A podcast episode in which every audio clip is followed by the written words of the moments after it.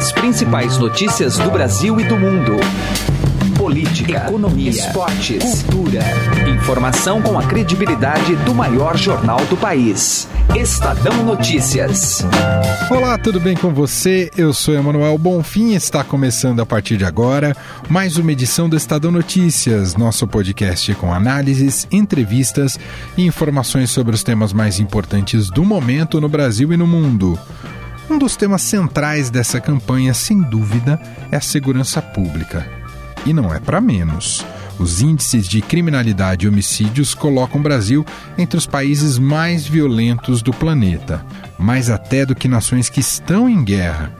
Só em 2017, mais de 60 mil pessoas foram vítimas de assassinatos no país, segundo dados compilados pelo Fórum Brasileiro de Segurança Pública. Apresentar propostas que possam estancar um pouco do grave problema se tornou uma obrigação para os postulantes ao Palácio do Planalto. No caso do candidato Jair Bolsonaro do PSL, até pela sua formação militar, o plano de governo para esta área vem recheado de medidas enérgicas e polêmicas, entre elas o de abrandar o acesso às armas.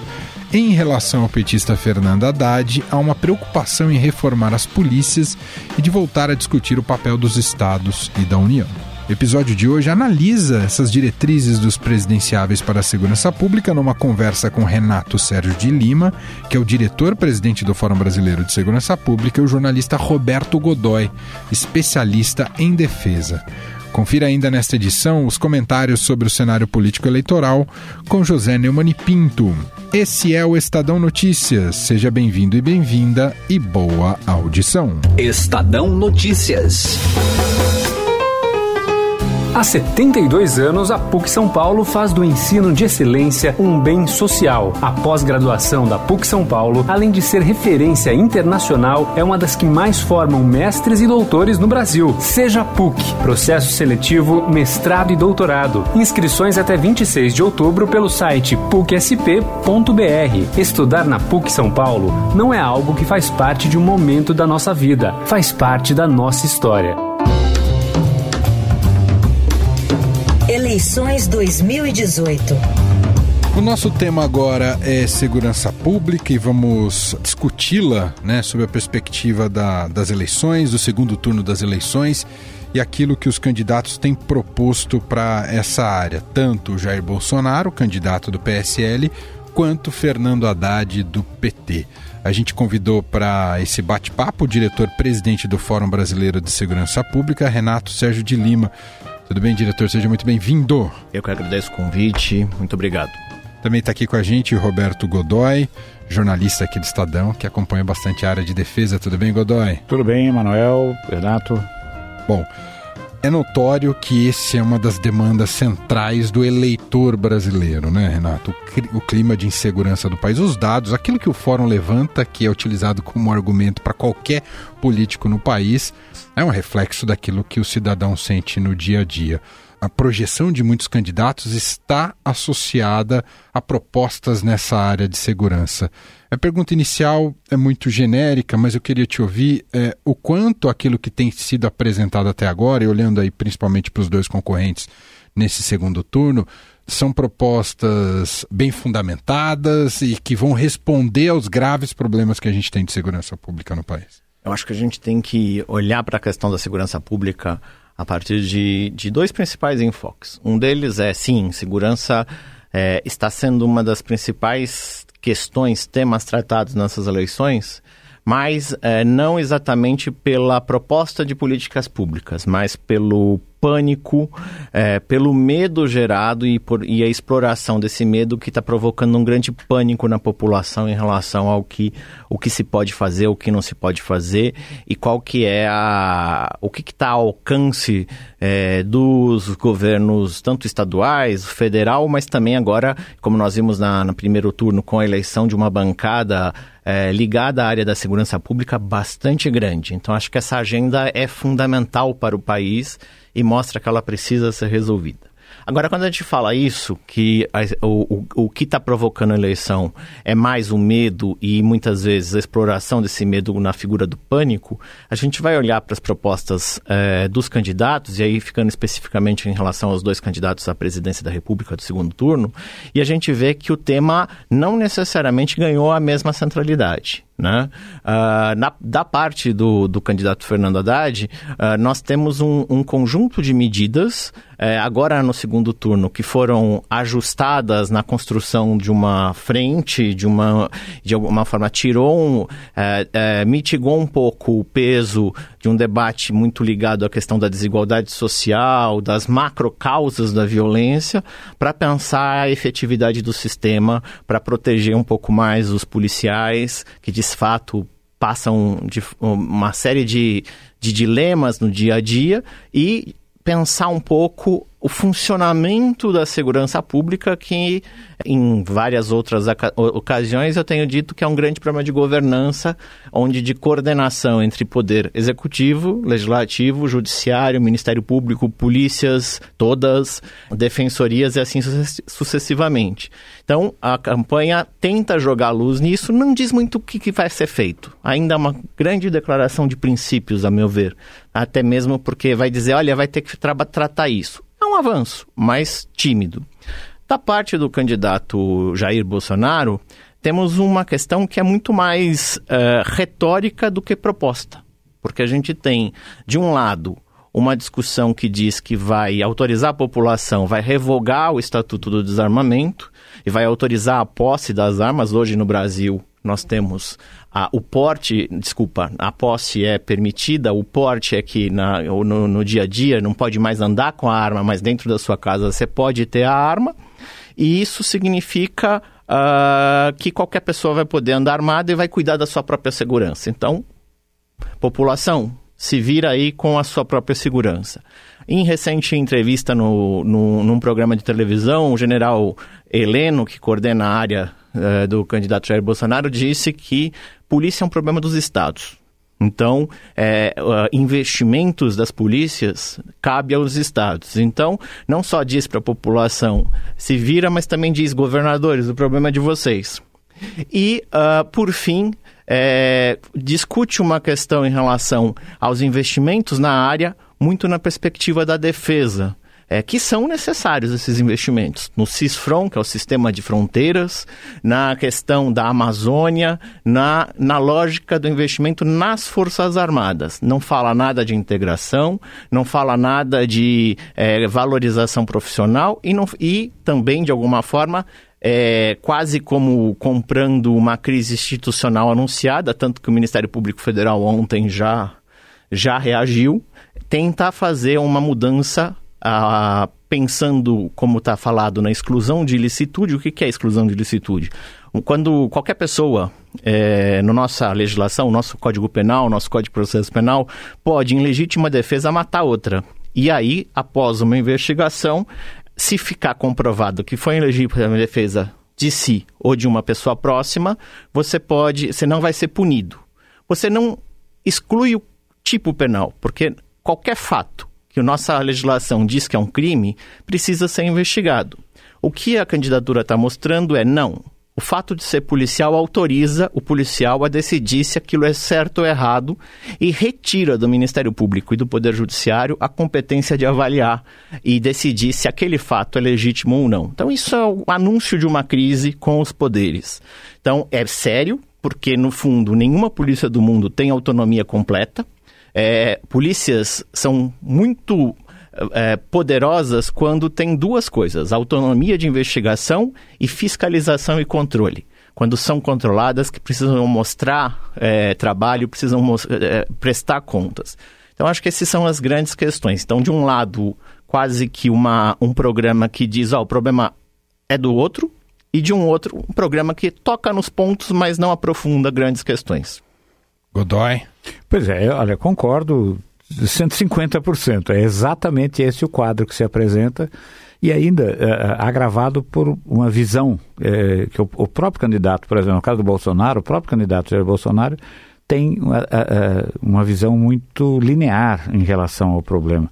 Por exemplo, um dos aspectos desse problema é a, a, o Você está querendo dizer a história do bandido bom e bandido morto? Por exemplo, ah. né? e também em relação ao, a, ao sistema, por exemplo, um, um braço da, do, do, um viés do problema que é o, o, o sistema carcerário. Né? Sim. A atitude dele é a seguinte: olha, o problema da cadeia superlotada é do preso. Peraí. O que, ele, o que é que ele quer dizer com isso? Quer dizer, olha, não cometa o crime para não ir preso, portanto você não vai estar dentro daquela, daquela coisa que é uma pena dentro da pena, que é você ser condenado aqui no Brasil e ter que cumprir pena num desses, num desses lugares horríveis, essas masmorras que a gente tem por aí, né? Aquela coisa de 60 pessoas num cubículo onde mal caberiam 20, né? E, ou, e isso é considerado até razoável dentro do sistema. Então, acho que esse, por exemplo, é um, um, um dos viés. O outro é essa coisa de você estar tá, é, tentando jogar, esparramar o problema. Né? Não, não, isso é do governo do Estado. Não, não é. Hoje, violência, eh, a violência criminal, a criminalidade no Brasil virou uma questão de Estado. É o Estado brasileiro que está sendo agredido profundamente pelo crime organizado e nenhum deles, nenhum, nenhum, eh, veja, nem na, estou pegando aí, digamos, os 13 candidatos a, a, que começaram lá atrás no primeiro turno, né? Nenhum deles se deteve a, a discutir essa questão. E Renato, então, tentando entender melhor as competências quando a gente fala dessa divisão de estados e União, um presidente da República, dado o contexto que temos hoje, esse diagnóstico gravíssimo, onde ele pode atuar, como ele pode atuar e quanto ele tem de grana para investir nessa é, área. Principalmente se a gente levar em conta que é aquela coisa que todo presidente tem aquele choque, né, de, que é o seguinte, aqui no Brasil, com o presidencialismo que a gente tem, esse formato, presidente pode muito, mas não pode tudo, e principalmente em áreas tão sensíveis como essa. Aí é que ele percebe onde é que está o limite, né?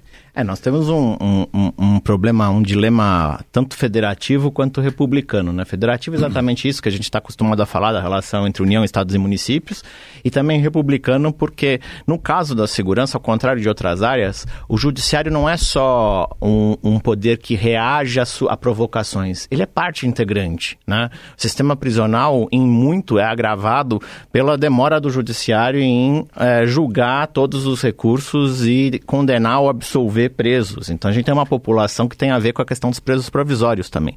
Mas acho que é fundamental a, a sua pergunta, Manuel, porque a gente.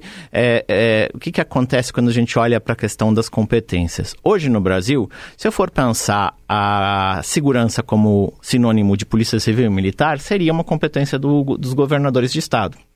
Porém, no caso que o Godoy citou, é, no sistema prisional, das, do crime organizado, é, é, muito mais efetivo se eu atuo de forma coordenada e integrada a, a partir, por exemplo, do que até é, concordemos ou não, a Lava Jato fez junto com o Ministério Público Federal. Vai atrás do dinheiro. Isso é uma lição tão antiga no combate às facções e às organizações criminosas. Isso não é a polícia que faz só é o Banco Central, é o COAF, é o Ministério da Fazenda, é cooperação internacional, tudo responsabilidade do Poder Executivo Federal.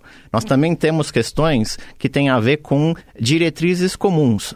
É uma coisa que eu costumo sempre dizer, até hoje, o Brasil é, não tem um sistema nacional de informações padronizado. É uma entidade da sociedade civil, o Fórum Brasileiro de Segurança Pública, que consegue compatibilizar as diferentes classificações que existem no país. Então, o governo federal teria essa responsabilidade. Talvez o governo federal não tenha mesmo que ter a responsabilidade de ser polícia, mas tem que fazer segurança pública. Além da bateção de cabeça e das brigas, a disputa eleitoral já está provocando uma série de disputas internas que tem a ver, por exemplo, com a promessa do candidato Jair Bolsonaro de acabar com o Ministério da Segurança Pública. Ele já disse várias vezes que vai acabar com o Ministério. Então, está todo mundo querendo garantir seu pedacinho de poder eu estou aqui conversando com Roberto Godoy, também o diretor-presidente do Fórum Brasileiro de Segurança Pública, Renato Sérgio de Lima.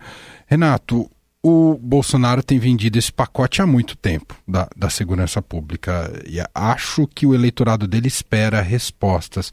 Que tipo de cenário a gente pode ter, pensando que de alguma maneira ele vai tentar viabilizar um confronto maior com bandidos, com crime organizado, não sei se de maneira planejada, mas vai tentar encontrar respostas para isso. Você pode trazer um cenário muito mais trágico em termos de derramamento de sangue a partir do ano que vem no Brasil?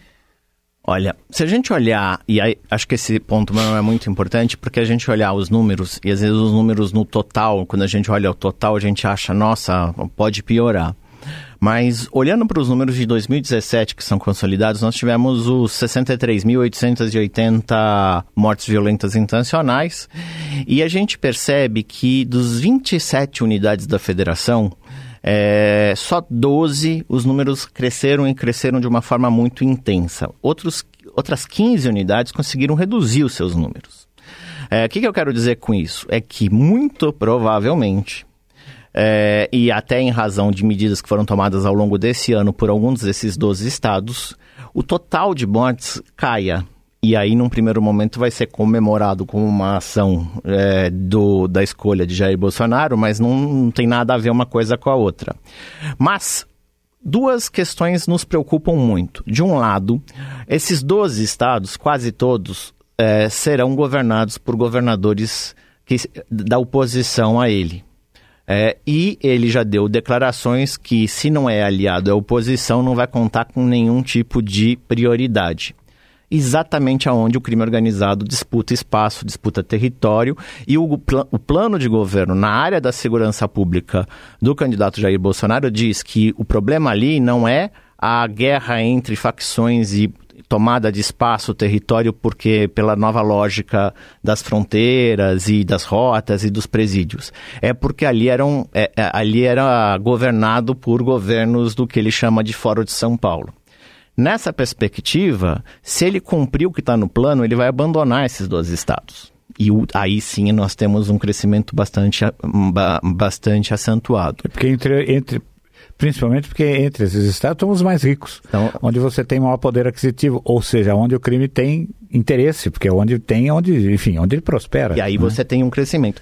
E no caso da, das polícias, é, primeiro nós teremos um problema institucional. Vamos ver como o Ministério Público e o Poder Judiciário reagem é, em relação à exclusão. Mas a mensagem de que vai lá e resolve, ah. ela é muito rapidamente compreendida para policiais que estão ali se sentindo reféns do crime e de fato têm sido caçados pelo crime organizado. A gente não pode é, é desmerecer esse sentimento de é, fragilidade, até de, de, de é, que, ah, o que, que eu consigo fazer hoje? Eu estou tolhido por, pela legislação, enquanto muitas vezes o criminoso eu prendo hoje, amanhã ele está solto e assim por diante. Então, ah, o que tem sido feito no plano federal nos últimos 30 anos é que a segurança tem sido um, um problema que, primeiro, por conta dos governadores, mas mais do que isso, ah, é segurança, problema das polícias eu apareço na foto na hora de entregar a viatura para fazer uma carreata para mostrar que eu estou entregando. No dia a dia, de subir o morro para matar e morrer, para ir para a periferia, para combater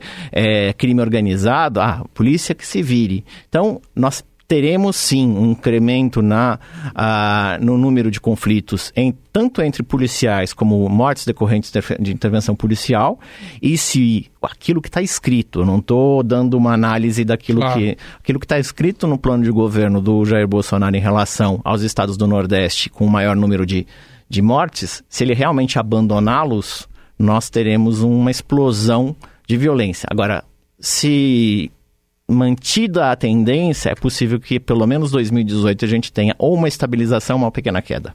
Agora, uma, uma outra coisa importante e que não está contemplada é o seguinte: você é, geralmente. Geralmente não, invariavelmente se concentra em coisas como, por exemplo, precisa mais polícia na rua, precisa polícia melhor ou mais bem equipada.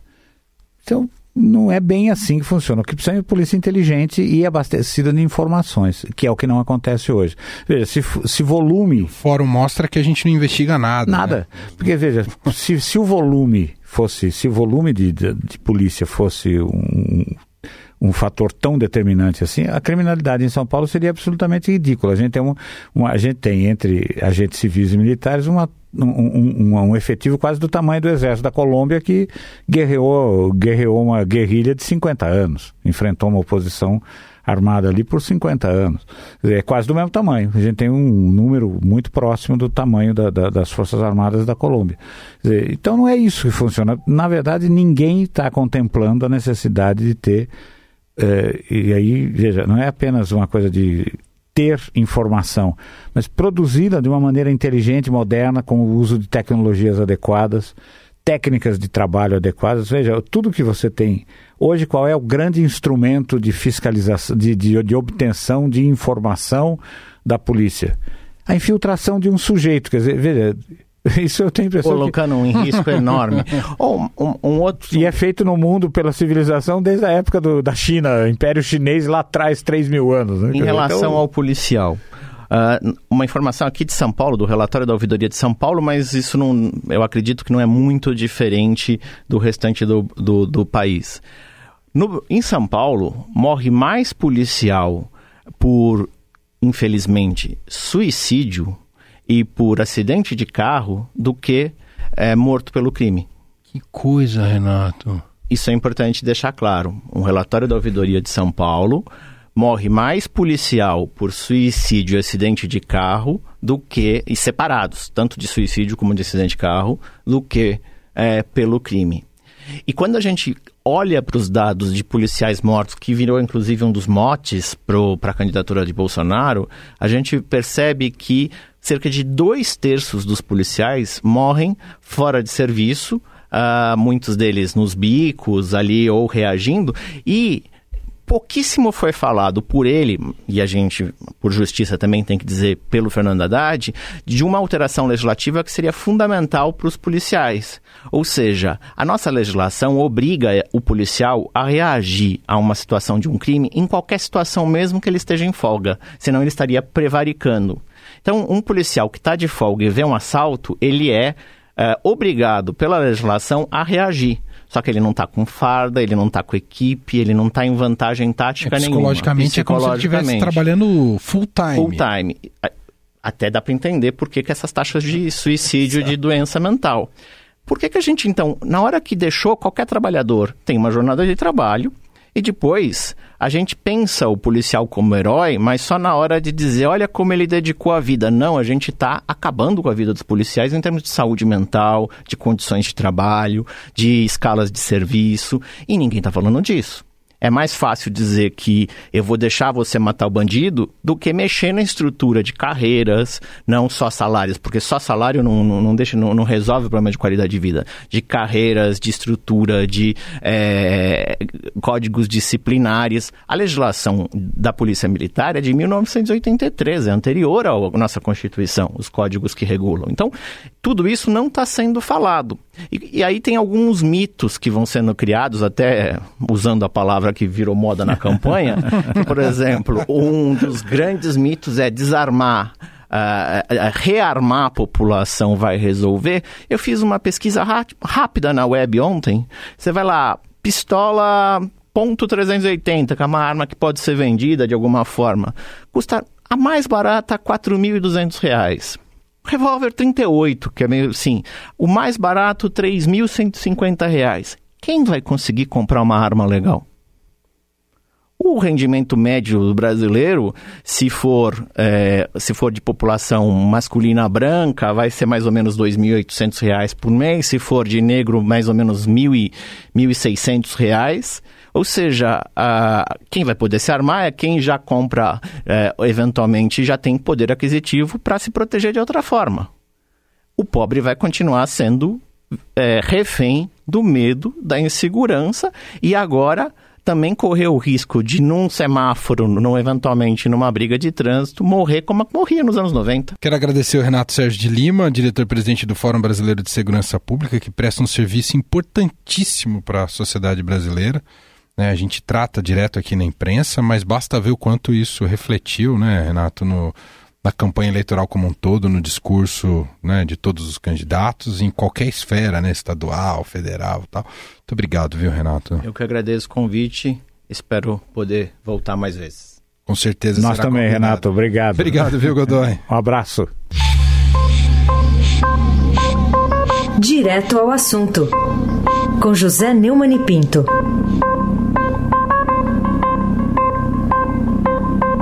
Vejo com muita alegria que o candidato favorito à vitória no segundo turno da eleição presidencial, Jair Bolsonaro do PSL, está assumindo um compromisso de acabar com o Instituto da Reeleição. O Instituto da Reeleição foi adotado no governo Fernando Henrique. Fernando Henrique gozava de grande popularidade porque ele fez a maior revolução social da história do Brasil, que foi o Plano Real, no primeiro governo. Aliás, antes dele, ainda no governo Itamar Franco, complementando no primeiro governo. A reeleição foi aquilo, o ponto de inflexão, a, a causa principal de o Fernando Henrique, apesar disso, ter virado um verdadeiro párea político. Por causa disso mesmo, eu mudei completamente a minha opinião a respeito da reeleição. Naquela época eu apoiei achando que era uma forma de dar ao povo a oportunidade de conduzir ao poder aquele chefe de governo que estava tendo uma boa administração. Na prática, o que aconteceu foi uma série de crises, a começar pelo próprio governo Fernando Henrique, passando pelo governo Lula, que foi reeleita em plena crise do mensalão, e, sobretudo, no caso de Dilma Rousseff, porque Dilma Rousseff nem sequer cumpriu o seu mandato inteiro, o segundo mandato, depois de reeleita, exatamente porque estava num segundo mandato e não tinha mais força nenhuma para nada. Eu espero que, se o Bolsonaro ganhar realmente a eleição, como tudo se configura a partir das pesquisas Ibope e Datafolha, ele venha cumprir essa promessa, porque acabar com o Instituto da Reeleição a estas alturas do campeonato é prevenir eventuais futuras crises que certamente viriam caso esse instituto permaneça. Vamos esperar para ver se isso acontece e vamos torcer. José Neumann Pinto, direto ao assunto. Estadão Notícias. O Shop Together reúne mais de 200 marcas que você conhece e adora em um único lugar, como Paula Raia, Animale, Osklen, Mixed e Ricardo Almeida. Entrega imediata, troca fácil e sem custo e o pagamento pode ser feito em até 10 vezes sem juros. Ouvintes do podcast Estadão têm benefício exclusivo de 20% off usando o código MODA20. Acesse shoptogether.com.br. Shop Together se escreve Shop2Gather. Estadão Notícias. O Estadão Notícias desta segunda-feira vai ficando por aqui. Contou com a apresentação minha, Emanuel Bonfim, produção de Gustavo Lopes e montagem de Afrânio Vanderlei. Diretor de jornalismo do Grupo Estado é João Fábio Caminoto. De segunda a sexta-feira, publicamos uma nova edição deste podcast. Sempre às 6 horas da manhã você encontra em todos os agregadores de podcast, além do iTunes, Spotify, Deezer e Google Podcasts para mandar um e-mail para a gente, podcast.estadão.com. E lembrando que a gente tem o blog, que reúne lá todas as nossas publicações também. É só procurar no Google como Estadão Podcasts. Um abraço para você, uma excelente segunda-feira, início de semana e até mais. Estadão Notícias.